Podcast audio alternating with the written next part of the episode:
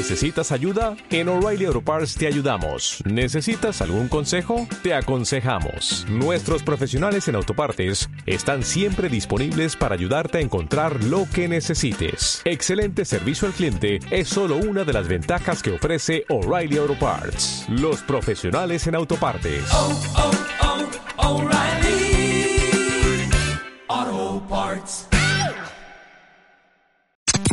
Estás por escuchar un podcast exclusivo de Radio Anáhuac. Vámonos a un episodio más para Spotify e Evox en Estamos en Comunicación, transmitiendo, por supuesto, a través de la mejor estación universitaria, la de mi querida alma mater, la Universidad Anáhuac, México Campus Norte. Vamos a hacer comunicación en esta mañana de viernes 18 de diciembre del 2023 con Claire Becker, quien es una increíble eh, fotógrafa, bailarina, escultora nacida, si no me equivoco, Claire, en Estrasburgo.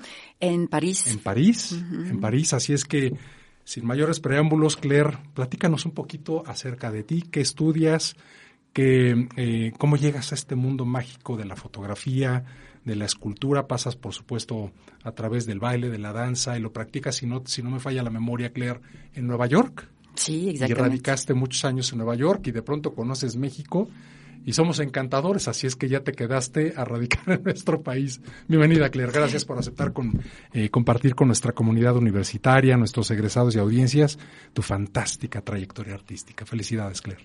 Muchas gracias, Carlos. Adelante, los micrófonos son tuyos, Claire. Platícanos sobre ti.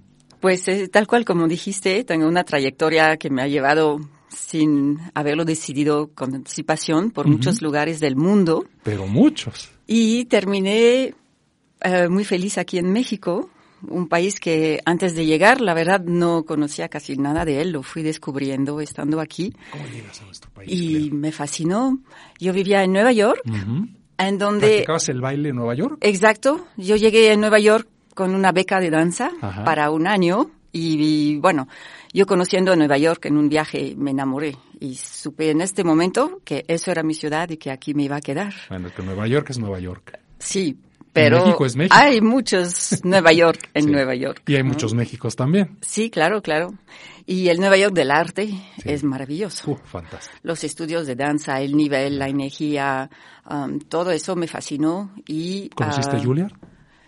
No, no fui en Juilliard School, fui en otra en otro estudio que se llama Steps. Pero tuviste muy la oportunidad grande. de conocer Juilliard. y- Sí, conocía por ahí, Fantástico. fui a, claro, claro, muchas cosas.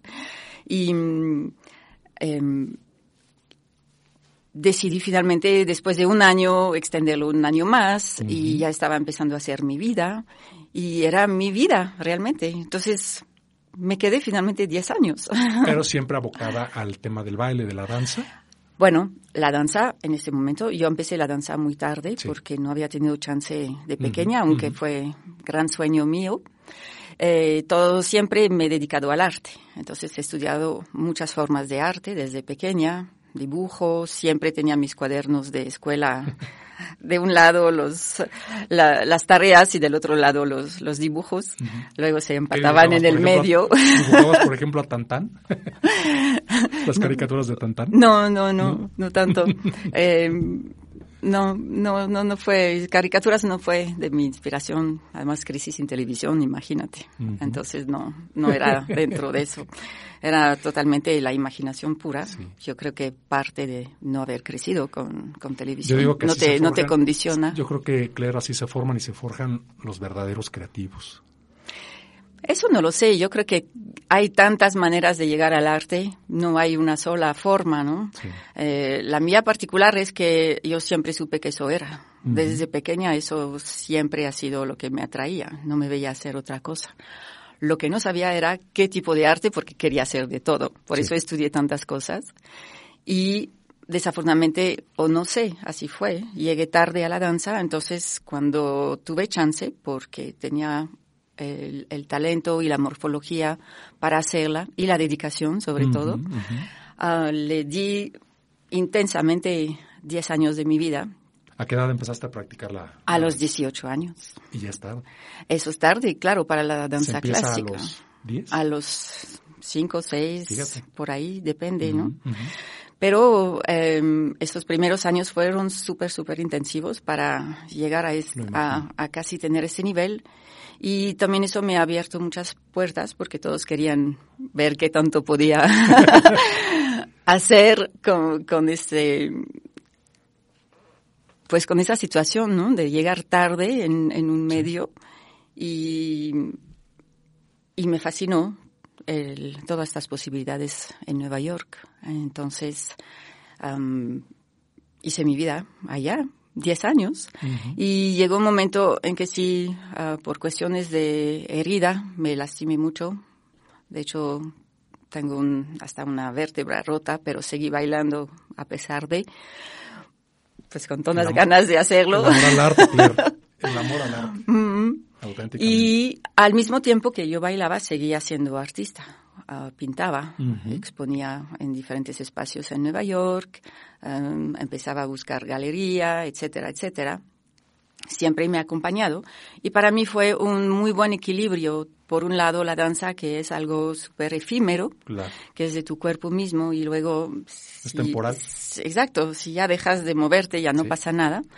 A tener una obra plástica que, aunque sea un trazo en un papel, se queda para siempre. Uh -huh. Entonces me fascinaba esta diferencia y necesitaba este equilibrio. Sí. Y en algún momento, por cuestiones de pensar que la danza no iba a ser para siempre, sobre todo por las cuestiones lesiones. de las lesiones, sí. me volví a encontrar con un estudio de escultura un, un, taller muy, muy grande de, de, escultura monumental en la Catedral St. John the Divine uh -huh. en, en, Nueva York. Uh -huh. Y en este momento me pasó otra vez lo que me pasó llegando a Nueva York. Supe que eso era para mí. Porque la escultura de alguna forma es como uh, lo que te decía del, del dibujo, de la pintura y lo de la danza que se funde en una sola porque es la materia, uh -huh. es buscar el movimiento dentro de la materia, es movimiento y estática. Encontrar forma de alguna manera. Ajá, exacto, la, la, hacer que la, la materia comunique algo. Porque claro. en la danza eso es lo que me atraía, que el cuerpo es un instrumento que se trabaja para que se afine tanto que pueda compartir esa energía de vida que todos uh -huh. tenemos. Uh -huh. Y lo mismo encontré que se podía hacer en la materia aparentemente inerte, que en este caso era el barro, la plastilina, y que al darle forma desde tu ser espiritual, desde tu ser consciente y también inconsciente, a través de tus manos, le puedes dar una forma que no nada más se ve como una forma visual, sino uh -huh. que transmite algo de esta energía. Le das vida. Exactamente. Las Darle vida a la materia claro, que transmitir emociones, uh -huh. sensaciones. Exacto. Entonces, uh, ahí tuve un momento de felicidad. Dije, ya, eso va a ser mucho más fácil para mí porque ya no tengo que estar yo en el escenario, puedo bajarme del escenario y uh, pensar una carrera que es para siempre también, porque uh -huh. ahí no hay límite de, de, de, edad, ¿no? Sí. Y no hay posible accidente que haga que no lo puedas hacer. Digo, siempre puede haber accidentes, ¿no? Pero no tan obviamente como en un trabajo como la danza que requiere de tu cuerpo al 100% todo el tiempo. Claro. Clary, me llama la atención que tú siendo una mujer eh, europea y habiendo vivido en, en, Nueva York, donde el arte, pues es el arte, es increíble. Eh, ¿por, qué, ¿Por qué llegar a México? ¿Qué te atrajo de México? ¿Cómo llegas? ¿Por qué te quedas aquí? Yo sé que hay una vastedad y una riqueza cultural increíble la que tenemos los mexicanos, pero a veces somos los mismos mexicanos, tú lo has de ver eh, notado ya desde hace algún tiempo, Claire, que somos los que a veces me, los que menos apreciamos o valoramos justamente nuestra propia riqueza cultural. Quizá pudiste haberte quedado en Nueva York y ganar muchos miles de dólares con tu fantástica obra. ¿Por qué te atrajo México en este sentido? Y en tantos sentidos. Fue otro momento en mi vida uh -huh. inesperado uh -huh. que me cambió todo en un momento en que probablemente estaba lista sí. por hacerlo, porque ya llevaba varios meses encerrada en mi estudio, en mi, en mi casa, estudio, uh -huh. trabajando en descubrir y trabajar mi propio lenguaje escultórico, que sí. es muy diferente que un lenguaje eh, visual claro. de la pintura claro. o un lenguaje del corporal. ¿Cuál Entonces, dirías que son las principales diferencias en este sentido entre ambos, Claire? Pues un acercamiento totalmente distinto Desde la, la pintura es más de la imaginación, supongo, aunque para mí también la pintura era en general pintura abstracta y salía desde una necesidad creativa, esa necesidad de saber qué va a salir, cómo va a salir desde tu interior, utilizando las herramientas que se ha aprendido en, en, la escuela, en la vida, en el entrenamiento, ¿no? los, colores, los contrastes, los movimientos, las composiciones, etcétera, las texturas, todos esos elementos que son como tus, tus como tu idioma para crear algo. Y el idioma de la escultura es diferente. Es, para mí fue mucho más sensual, que eso tiene que ver con la danza, porque es tocar la materia. Por supuesto. Y visual, pero con el reto de que es tridimensional. Es decir, no es nada más haces una forma que se vea en, el, en, en, donde lo ves, sino que de todos los ángulos se tiene que ver. Y eso fue mi primer reto. Mis primeras esculturas me tardé varios años en hacerlas porque necesitaba que descansaran porque ya no entendía cómo podía transformar un, una forma o sea, un, un, ángulo que no me gustaba, un ángulo de vista, sin destruir la parte que sí me gustaba. Porque tú tocas y quitas un pedazo, desequilibras todo, todo. Es un, ese, es, ese es algo que me ha enseñado a aprender mucho de la vida misma, ¿sabes? Porque hay mucha mm, similitud entre el trabajo artístico, en particular en mi caso escultórico, y los retos de la vida, como, como eso, justamente, de que si no te gusta una parte es que a lo mejor desde la base hay que reconstruir, no nada más tachar tantito, porque va a funcionar de un lado, pero no va a funcionar del otro, ¿no? Todo ese tipo de cosas. Entonces, para mí, la escultura, el arte y mi camino espiritual han sido intrínsecamente ligados por eso. Claro.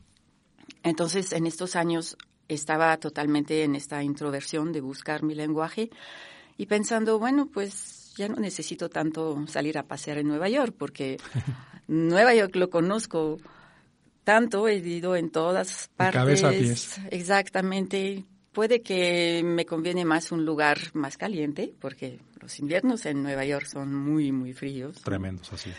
un lugar donde la gente es más amable. Y me gustaría... ¿Eso es cierto, Claire? ¿Somos más amables en México? Eh, sí, claro, claro, pero a eso voy. Primero, todavía no sabía que iba a ser México. eso nada más imaginaba vivir en otro lugar, ¿no? Y mm, también me fascina la fruta, entonces me gustaba la idea de estar en un país donde crecían las naranjas en los árboles, una fascinación así mía de Europa, donde no tenemos eso.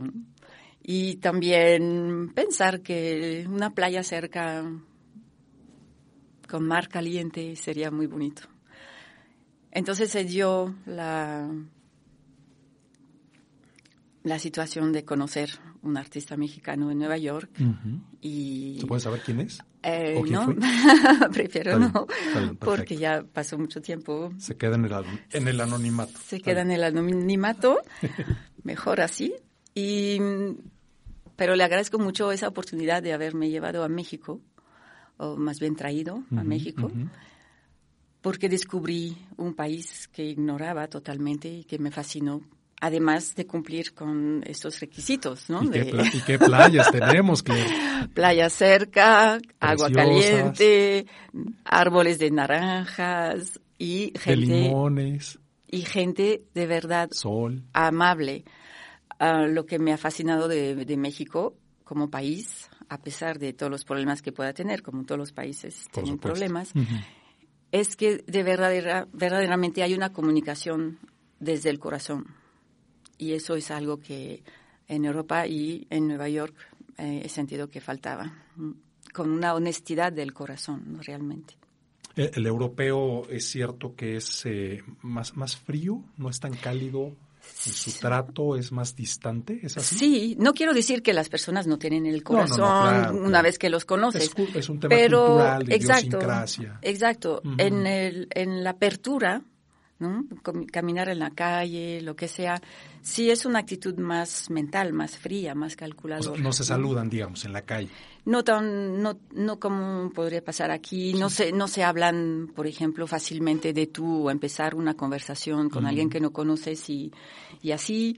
¿no? Hacerse amigos en Quizá unos por el minutos. clima tan frío los hizo tan fríos. No sé, no, no es una cuestión de juzgar, pero Sí, es claro. una, es más bien es algo que aquí me fascinó. Me fascinó, me siento parte de esto y me gusta vivir con el corazón abierto. ¿Y qué tal, Claire, cuando empiezas a descubrir nuestra riqueza cultural? Oh, fascinante, realmente fascinante.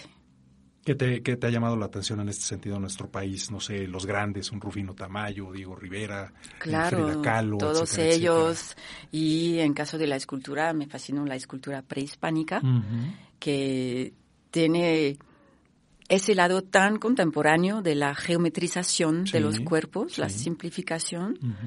Y eso me ha inspirado a hacer algunas obras donde hago una fusión de las líneas tan sensuales y exageradamente am, voluptuosas, Sí. por ejemplo, de, de la escultura más, digamos, contemporánea, pero sobre todo europea, con esa geometrización del- de las formas de, y simplificación de la, ex- de la escultura prehispánica. Hay una obra en, en particular que se llama, eh, el título es en francés, Les anges sont tombés sur la tête, Ujú. que decir los ángeles se cayeron de cabeza, que es una mujer de cabeza, con medio una ala, y tiene exactamente esa fusión. Entonces, además de ser una obra que tiene mucho significativo por lo que representa, también a nivel formal tiene este reto. Mm.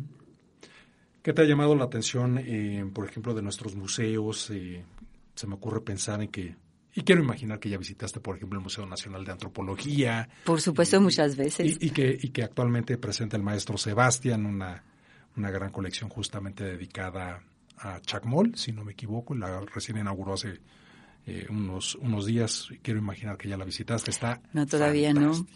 Y es el maestro Enrique Carvajal, Sebastián, mucha gente lo, le dice Sebastián, pero yo una vez lo entrevisté, dice yo soy Sebastián. La gente me dice Sebastián, pero bueno, así es, así las, así las cosas. Claire Becker, platícanos un poco qué caracteriza eh, tu escultura, platícanos un poco también de esta eh, versatilidad que tienes como artista y, y los trabajos que has eh, presentado en materia fotográfica, etcétera, etcétera. Bueno, la fotografía es algo que también siempre me ha fascinado.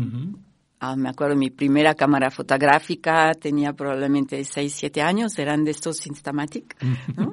Hasta que le comprabas los, los cubitos de El flash. claro. Ajá, entonces, ah, eso tenía de particular que tenías que pensarle muy bien en tomar una foto. ¿Era Kodak?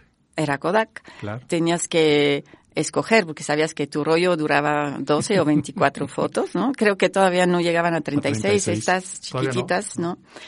Y sobre todo si vas a usar el flash, porque 36, te, sí. te quemaban en, en cuatro fotos, ya Sí, se te acababa, ¿no? De 36, de 36 eh, resultaban bien 10. No, eso para, para, para cámaras más sofisticadas ya Sí, después sí, pero estos Instamatic yo creo que nada más así.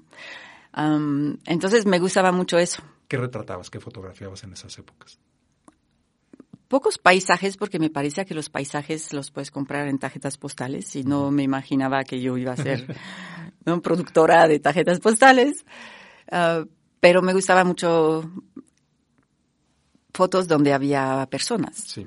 retratos de personas, pero de forma cándida en la familia. También, ¿Espontánea también? sí, es cándida es como lo tomas así de sorpresa, ¿no? Pero trabajando siempre esa idea de la composición, Claro. de los colores o del blanco y negro o la mirada, todo- todas esas cosas que me, que me atraían. los elementos de... Sí, de que me parecía que, que era algo que merecía quedar. Bueno, pensaba uno para siempre, ya se perdieron la mayoría de esas fotos, ¿no? Pero algunas, alguna que otra todavía tengo la memoria de las fotos, fíjate, sí, es extraño, ¿no? Y, bueno, tienes, tienes memoria fotográfica. No, no, no, no, ¿No no, la tengo, no. Pero yo creo que cuando hay una emoción ah, Coincido contigo, sí. apegada a un evento, a un, a un objeto, es más fácil recordarlo, ¿no? Entonces, esos momentos familiares, luego de viajes, y mm, luego se perdí un poquito eso de la fotografía, un buen tiempo. Y luego pasó en Nueva York que entre todas las cosas que hice fui modelo y me tocó ser modelo para alguien que era aficionado a la fotografía y estaba fascinado por la por el baile. Entonces yo me volví su modelo favorito para fotografías de danza, que incluso sirvieron para un libro de estudios de danza. Y en uno de estos que él cambiaba de cámaras a cada rato para tener mejores cámaras, me regaló una Nikon de estas clásicas muy buenas y entonces volví a la fotografía y eso coincidió con un viaje que hice para trabajar en Tokio, Japón. ¿Esta cámara Nikon era análoga? Análoga total, sí, totalmente. Mm.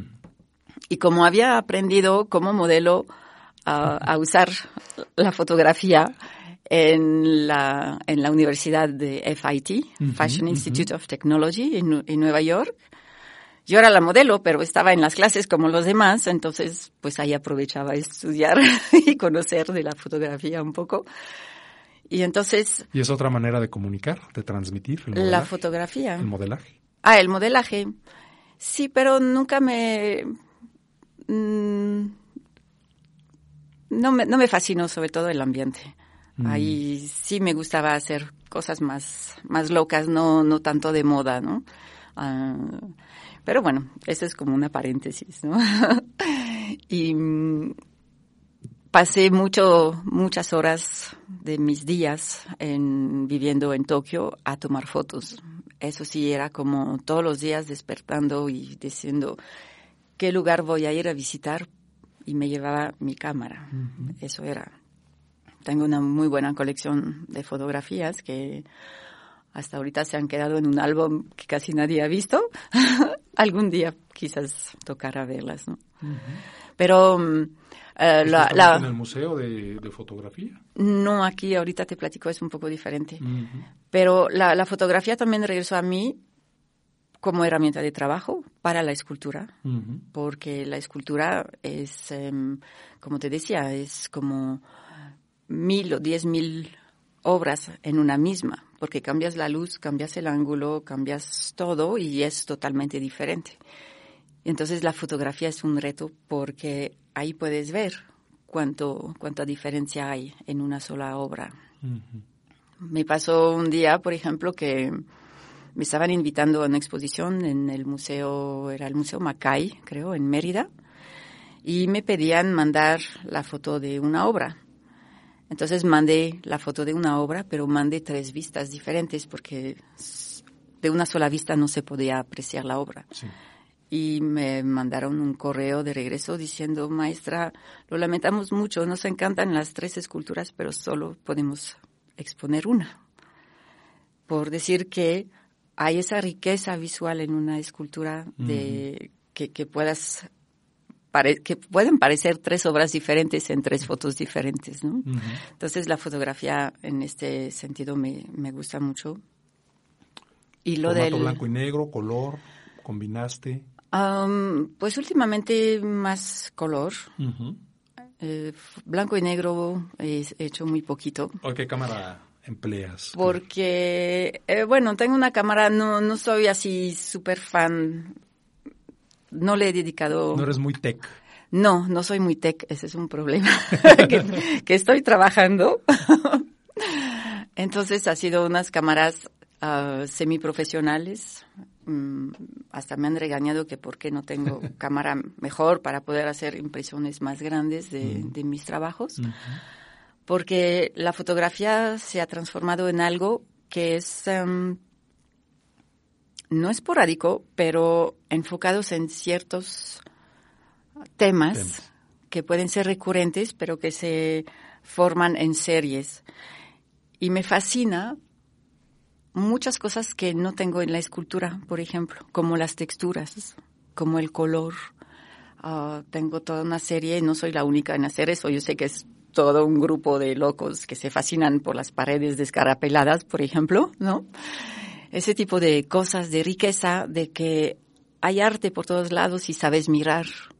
Y lo que es fascinante en la fotografía es la mirada.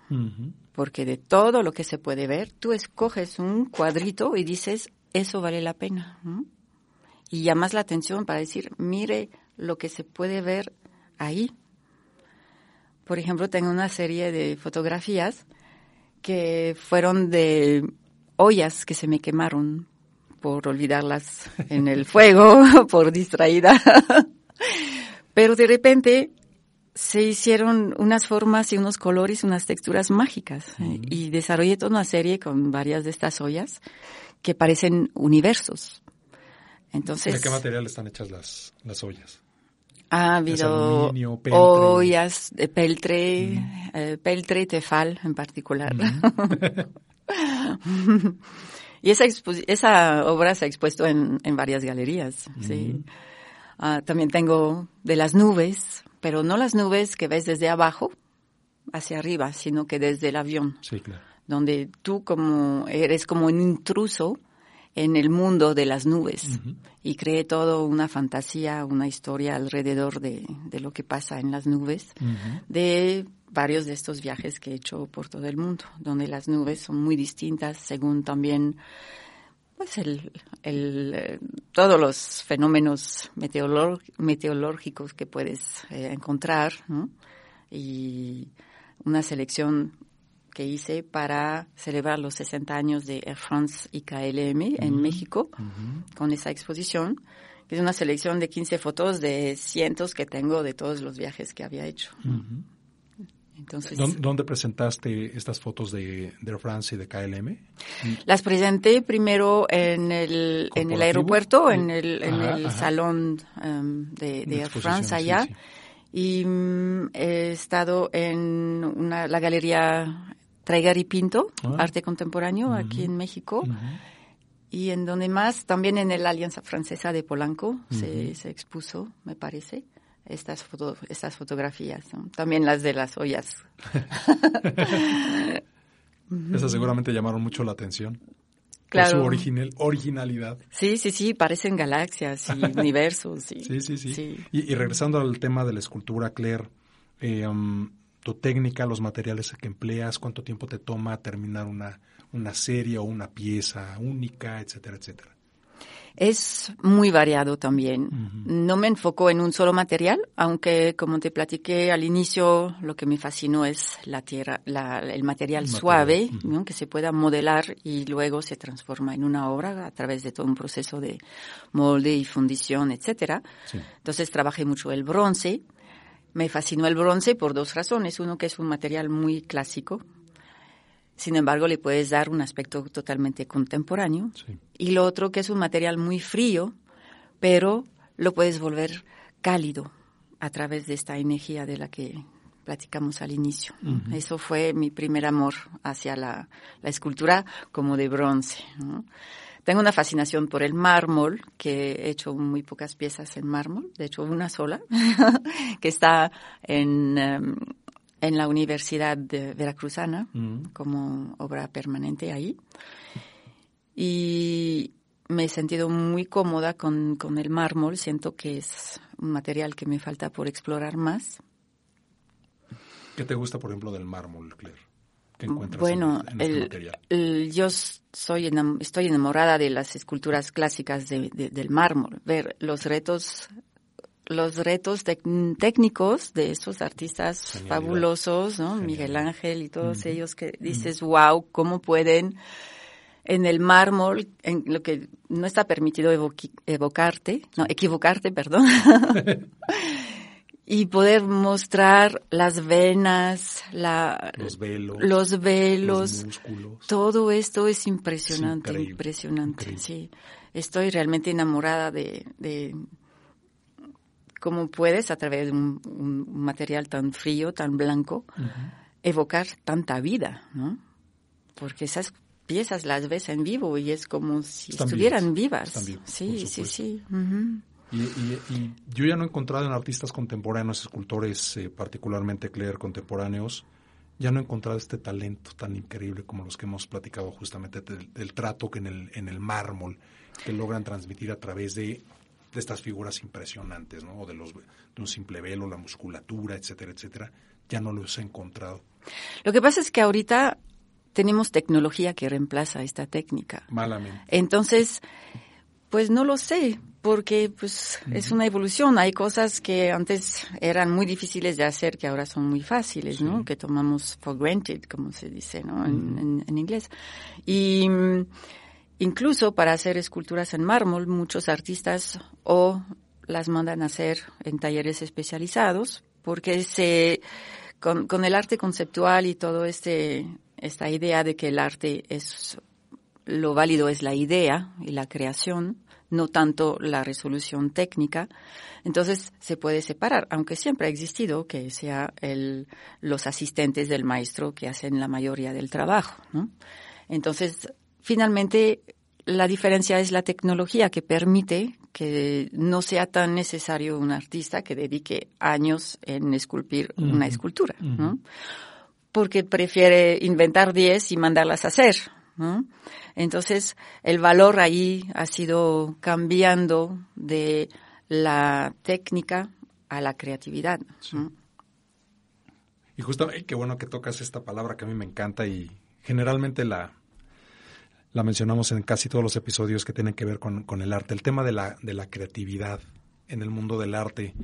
Em, se nace siendo creativo, se puede ir forjando uno una creatividad, el artista nace, se va forjando a lo largo del tiempo o necesitas estudios, porque también he encontrado casos, eh, Claire, en donde los artistas autodidactas a veces son mejores, a mi parecer, que uno que tiene una formación académica. ¿Qué piensas en este sentido?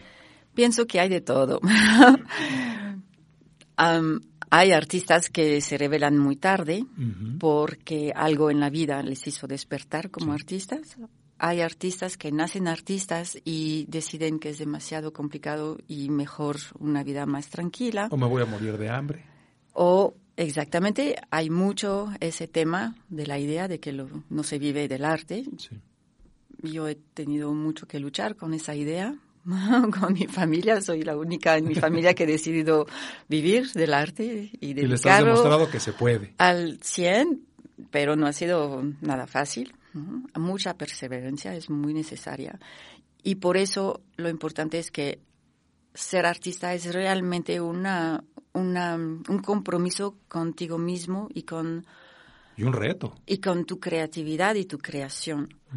No tanto pensar que la vida de artista, wow, qué lindo, ¿no? El glamour, todo eso, porque e, ese es, un, es una imagen y no es una realidad del, 99% de los artistas, ¿no? Entonces, primero es ser verdadero con uno mismo y saber tus razones por ser artistas, que debe de ir más allá que la necesidad de expresar lo que sientes adentro, porque todos tenemos esas necesidades y esa necesidad es muy válida y debe de ser atendida por todos. Ese es un grave problema aparte de nuestra conversación en la sociedad, en que piensan que solo unos cuantos tienen derecho a expresar su ser verdadero y los demás tienen que hacer lo que se les dicen. Sí, no, eso, eso es gran parte del problema que tenemos en nuestra sociedad, ¿no? de, de violencia y de enfermedad y de todo eso. Entonces, ese aspecto de la creatividad es súper importante desarrollarlo desde pequeños y ahí sí la educación es súper importante, porque que tengas o no talento, tienes esa necesidad y ese derecho a tener herramientas para expresarlas, porque es parte de tu ser y es parte de tu naturaleza para ser sano, para sanar incluso, ¿no? El arte es muy sanador. De ahí a decidir ser artista profesional, pues hay muchos retos que, que ver. Y hay muchas formas de volverse artista. Yo, a pesar de haber estudiado cosas de arte y, diferentes técnicas desde muy pequeña, en realidad, al momento de entrar a la universidad, por alguna extraña razón, no me fui a estudiar artes. No seguir lo que todo el mundo pensaba que iba a ir, ¿no? A estudiar en Bellas Artes y eso. No, yo decidí estudiar literatura, que es otra, otro de mis grandes amores. Y uh, seguí estudiando arte, pero más de forma autodidacta. Incluso la escultura, aunque empecé con una beca en este estudio del cual te platiqué en, en Nueva York, porque cuando entré ahí dije, vi que había estudiantes, dije, eso es lo que yo quiero, ¿cómo, hago, cómo estudio? Entonces pregunté al, al, artista, que parecía ser el maestro de ahí, dije, yo quiero estudiar eso, ¿qué hago? Te cuento la anécdota porque es, es bonita. Um, era un señor alto, un poco fuerte, barbón y muy muy introvertido, no sé, o muy no mal encarado, no, mal encarado, no decía gran cosa. Entonces yo ahí inocente con mi entusiasmo, yo quiero estudiar eso, ¿qué hago? ¿Cómo lo hago? Pues se dio la media vuelta, mm, así y se fue. Y yo me quedé así de bueno, ¿qué hice? ¿Qué pasó, no? Se fue y vi que abrió un tambor grandote y agarró algo, no sé qué hizo, pero regresó hacia mí y así me dio en las manos, que apenas tuve tiempo de sacar las manos para recibirlo, así, pum, un bonche de, de, plastilina. Yo ni conocía esa plastilina, que es como una, como lo que se usan para los niños, pero profesional, ¿no? Mucho mejor calidad. Y lo único que me dijo es, ven a verme en una semana. Entonces yo me regresé con eso en las manos y lo dejé en, mi, en mi casa, en mi departamento y toda la semana hice otras cosas y todavía estaba en, el baile y, y luego era la noche anterior y dije, mañana tengo que llegar y mostrar qué, qué, hice con, con eso, ¿no? Hablando de procrastinar y del bloqueo y todas esas cosas que cuando sabes que es tan importante a veces te, te tienes esos bloqueos. Y entonces me puse a hacer algo y trabajé casi toda la, no, toda la noche, casi trabajé y así. Y wow, hice algo que dije, ya, eso sí le puedo mostrar. Entonces regresé, le enseñé la pieza, le dije, se llama Breath of Life, que es decir, aliento de vida. Y miró la pieza y otra vez hizo, mm. y dijo, indeed it is. Quiere decir, de verdad lo es. Y entonces, bueno, fue como un wow, un súper cumplido. Y con eso me dijo, está bien, aunque no eres parte del grupo porque son estudiantes de no sé qué universidad, pero voy a voy a inscribirte para que tú seas parte del programa. Entonces yo muy muy feliz iba todos los fines de semana ahí a trabajar en el estudio enorme de, de escultura y me di cuenta que era algo muy académico y muy aburrido y yo ya tenía otras ideas. Entonces, en realidad, ni ahí donde se supone que iba a estudiar, ni ahí hice, seguí el, el programa de estudios. Yo ya empecé a hacer lo que yo quería. Pero era bonito. De artística. Bueno, totalmente, por un lado, y por el otro, porque yo ya sabía lo que quería. Entonces, eso es lo que me interesaba desarrollar. Pero estar en un espacio profesional donde tú aprendes también cómo se, qué se puede hacer, que no, los moldes, los vaciados, todo eso fue, fue fascinante para mí. Obviamente, tú habiendo nacido en Europa y vivido en, Estados Unidos, en este caso particular, Claire, en Nueva York y ahora en nuestro querido México, eh, sé que te va muy bien, pero en estos países en donde, insisto, a veces eh, se valora más su propio su propia riqueza cultural eh, más allá de, sus fronteras, en este caso particular, pues, bueno, estás en, casi casi en la Meca en Europa y en Nueva York en, términos de, eh, de arte. Em, en algún momento, en algún momento llegaste a pensar ¿qué hago en México? Estoy maravillada con este país, la gente es hermosa, cálida, etcétera, etcétera, pero económicamente, materialmente me puede ir mejor en Nueva York o en Estados Unidos o en Europa. Eh, ¿Alguna vez lo pensaste o no te atravesó la, idea por la cabeza? ¿Me regreso a mi país? ¿A ganar en euros? ¿A ganar en dólares? Ganar del arte no es algo fácil. Requiere muchos años de estar forjando un nombre, una carrera y desafortunadamente no es de que lo que hiciste en un lugar inmediatamente se valida en otro. Entonces yo escogiendo desarrollarme en México como escultora, aquí sí tengo una carrera desarrollada, pero por ejemplo yo creo que si voy a Nueva York no me lo van a reconocer tanto como me lo reconocen aquí. ¿A qué lo atribuyes, Claire? Em, no lo sé, también en Europa es, es algo particular del arte. Hay, hay niveles, hay brincos. Y aunque yo tengo, eh, tengo exposiciones en varios países del mundo, en, en casi todos los continentes, mm, todavía no soy un artista que me van a reconocer en, en, otros lugares, ¿no?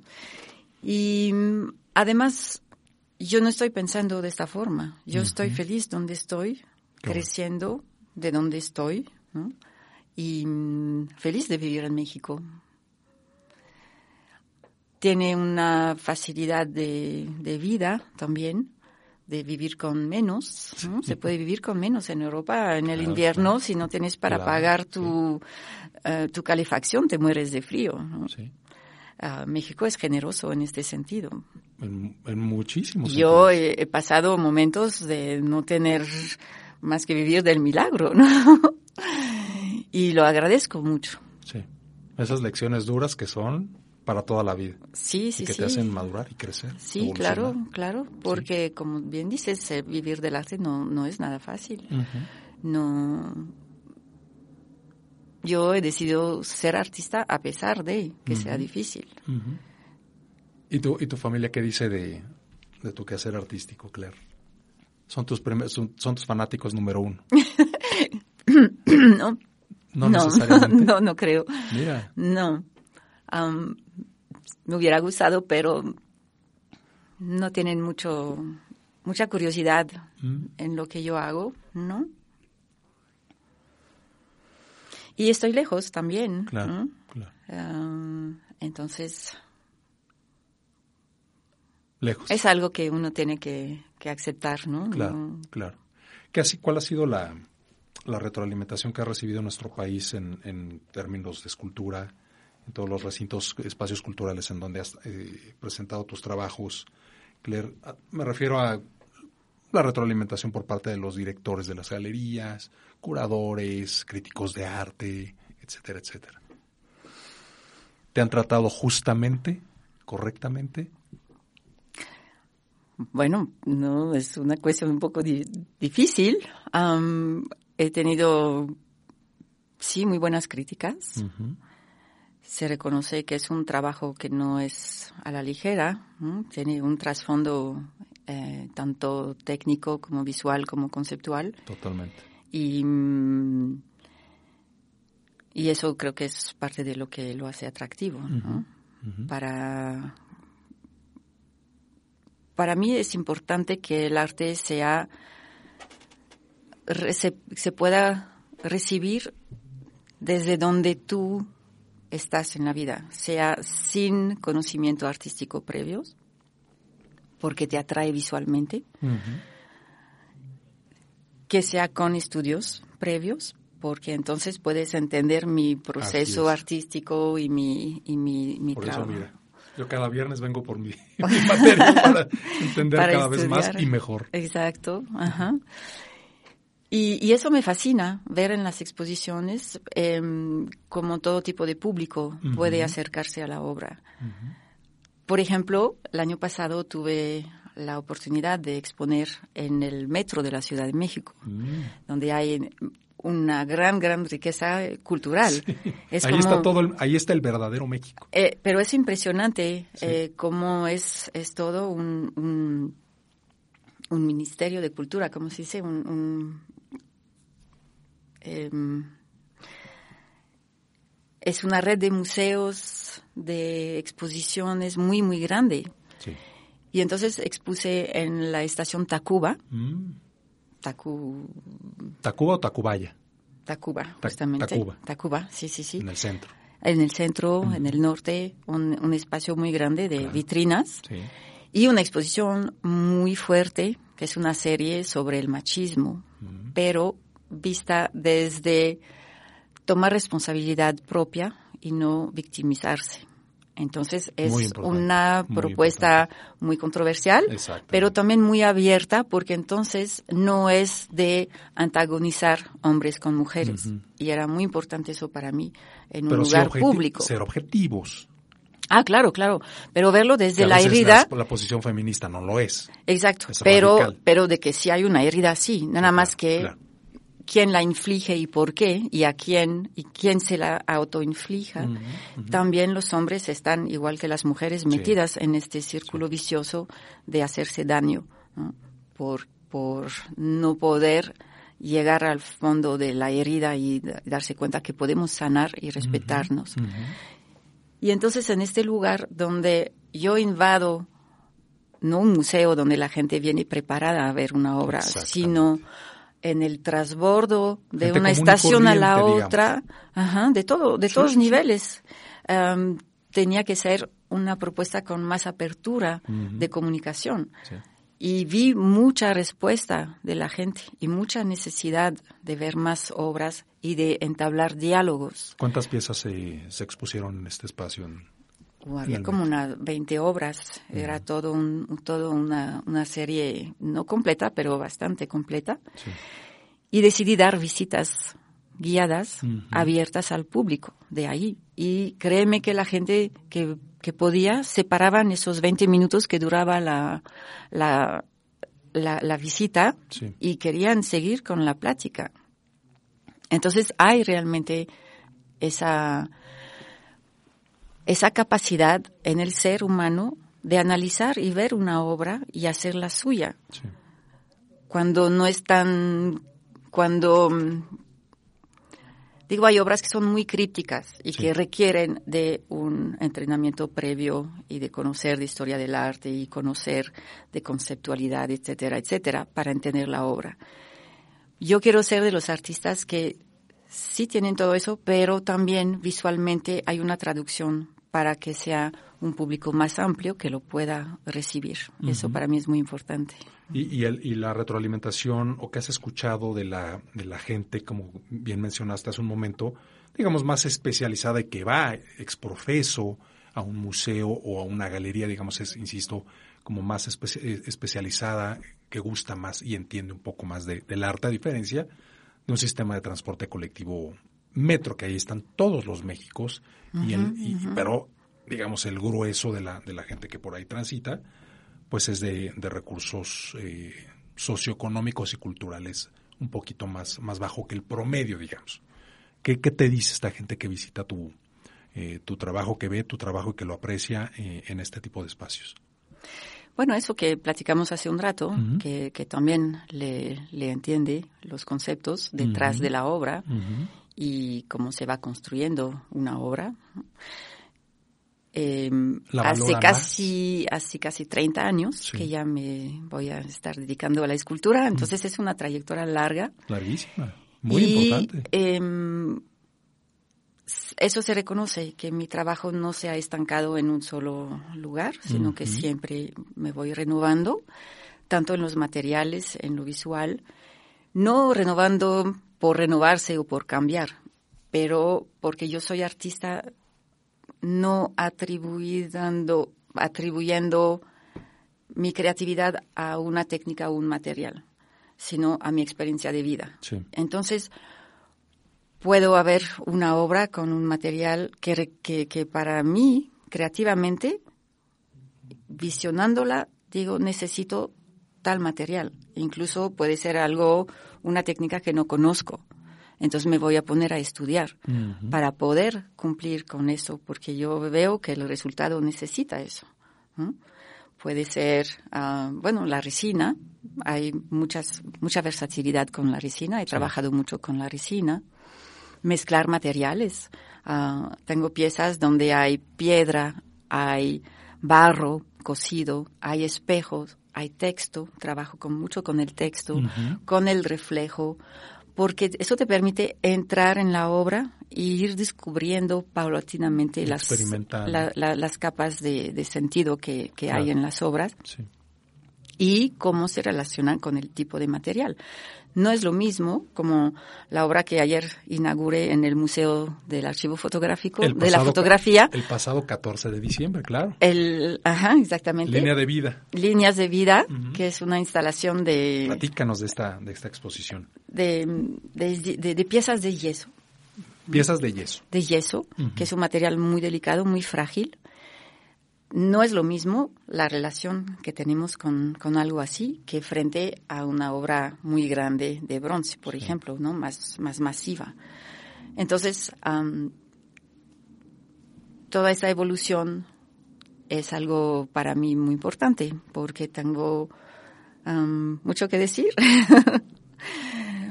¿Por, qué en el, en el arte de, de líneas de vida en esta exposición de la que estamos hablando eh, viene la, aclaratoria, digamos. Entrega de la pieza en donación al Museo eh, Archivo de la Fotografía. ¿Cómo es esto de, una pieza en donación? Bien, hay posibilidades de para los artistas de donar obra. Eh, Tú lo propicias en este caso este recinto te busca y te lo propone? ¿Cómo, cómo es esta dualidad? Sí, aquí hubo una invitación para hacer una obra que se quede como obra permanente en un espacio específico del museo. en, en, el que no puede haber fotografía porque ahí no hay muro en este espacio. Y les encantó mi propuesta y yo propuse que fuera una donación porque también como artistas tenemos uh, programa de pago en especie con posibilidad de pagar con donación. Entonces me pareció muy padre tener esa oportunidad y donar la obra. Son tres piezas que quedan como obra permanente. ¿De yeso? Bueno, hay elementos de yeso, hay elementos de acrílico y hilos de pescar. Mm. Em, me gustan luego hacer obras que aunque no es minimalista en visualmente, pero con los elementos y la construcción sí, porque son elementos muy sencillos. Pero la complejidad que resulta de las formas de yeso es muy particular. Esa obra es parte de una colección de una serie que se llama Especie en peligro de extinción, que es mi próxima exposición en el Museo de la Ciudad de México para em, los primeros meses del año entrante. Todavía estamos decidiendo de la fecha exacta. Me, mantienes al tanto para invitar a la gente que nos hace favor de acompañar. Claro que sí, Carlos. Mucho, Por favor, Muchas gracias. Y ese tiene un hilo conductor que son las manos, porque para mí las manos es muy específico de los humanos, porque con las manos, como está conectado con la mente, el corazón y el alma, es la herramienta que usamos para construir o destruir. Y estamos ahorita como destruyendo. Como humanidad, exactamente en el... En un afán destructivo. una, una, encrucijada de que si seguimos así destruyendo nuestro propio hábitat y volviéndonos especie en peligro de extinción, o hacemos un cambio para que las manos puedan servir a reconstruir y también a algo específico que es cuando se juntan las manos como para rezar o para saludarse o para amarse o para reconfortarse nos conectamos con nuestra humanidad con nuestra humanidad. Es comunión sí. Entonces las piezas de esta instalación y de varias piezas de la próxima exposición son con lo que queda adentro de las manos cuando se juntan. Y eso hacen unas, una mm. variedad de formas maravillosas que voy trabajando, esculpiendo, para que al colgarse forman como un tipo de arrecife. Porque se ven formas como si fueran peces, aves, claro, las aves no están dentro del mar, pero están arriba, caballitos de mar, rocas, algas, todo, todo ahí la imaginación está mm, disparándose para ver muchas formas. Y eso muestra como en un arrecife lo importante de la diversidad, de que ese es lo que lo hace vivo y es también lo que nos hace vivo como humanidad. Y tenemos que luchar contra la tendencia a hacer que, que, todos sigan el mismo modelo y que sigamos las mismas instrucciones y que perdamos nuestra diversidad. Sí, coincido contigo, Claire. Claire, se nos termina el tiempo y me encantaría que compartieras con nosotros tres escultores mexicanos que sean lo máximo para ti. ¿Y por qué? Te puse en aprietos. Carlos, me pones en aprietos. Hay muchísimos, um, muchísimos artistas importantes en México que... que vengan a la mente, Claire. Um, pues voy a hablar obviamente más de, de mis amigos, ¿no? no necesariamente amigos, pero entre ellos amigos también, colegas. Eh, Jorge Ismael Rodríguez. Espero que diga bien su nombre, perdón, Jorge Ismael. es un artista que trabaja la obsidiana de manera abstracta, increíble. Mexicano, Mexicano, sí. Ah, ¿tiene que ser 100% mexicano? Sí. Sí, yo creo que sí.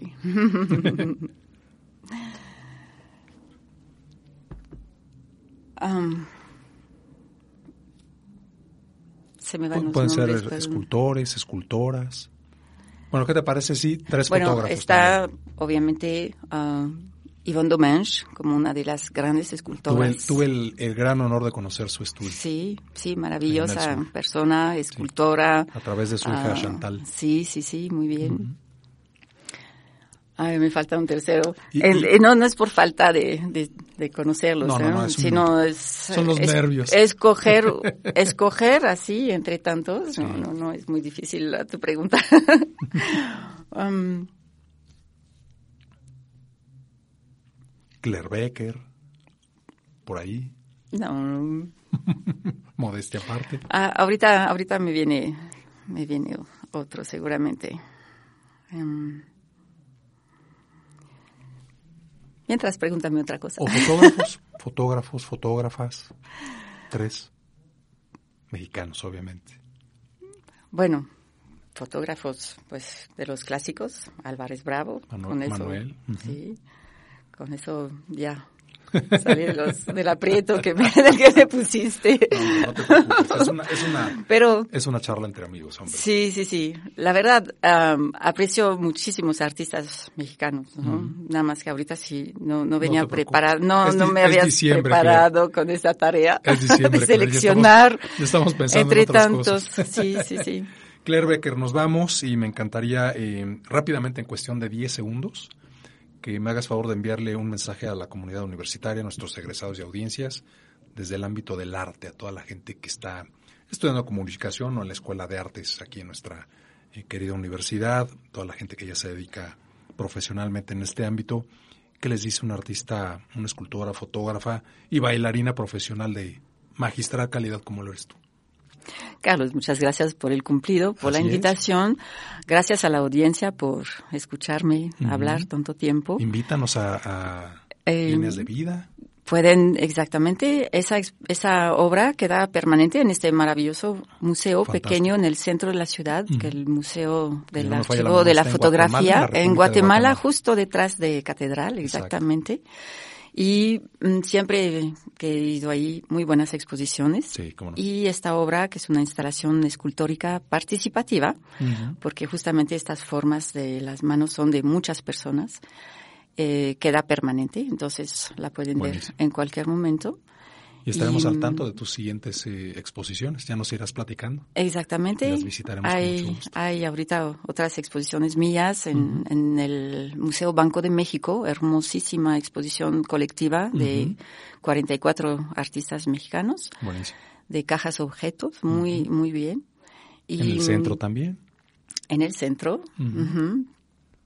Ah, también mi exposición ahorita en el Club France de obras de gran formato y mediano formato en exterior y mucho, mucho que ver. Aprovechen estas fechas navideñas de Así es. vacaciones para ir a museos, visitar los museos en México que además son gratuitos los domingos o tienen un costo realmente muy, muy accesible. totalmente y la mejor manera de ser artista y de aprender del arte es viendo arte. Entonces hay que ver arte con el corazón abierto de saber que es para ti, es para que tú lo recibas, tú lo hagas tuyo, tú lo interpretes y de ver y de ver es como empezamos a decidir que nos gusta, por qué nos gusta, etcétera. So, ver arte, vivir con el arte y hacerlo también. Y hacerlo, por supuesto.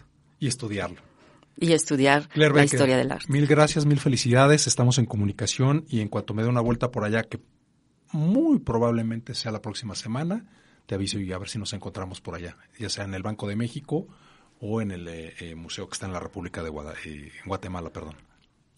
Carlos, muchísimas gracias. Gracias. Fue un gusto y un placer. Gracias a ti. Y gracias a ti que me hiciste favor de acompañar en este episodio para Spotify e Evox de este que es Estamos en Comunicación, el mejor programa de la radio universitaria de nuestro país. Gracias a Mayito que nos hiciste favor, como cada viernes, de acompañar en estos episodios. Si Dios me lo permite, nos escuchamos la próxima semana. Por lo pronto te mando los ya clásicos 1670 abrazos a través, por supuesto, de la mejor estación universitaria, la de mi querida alma mater, la Universidad Anáhuac, México, Campus Norte. Yo soy Carlos Muñoz y estamos en comunicación. Más contenido y transmisión en vivo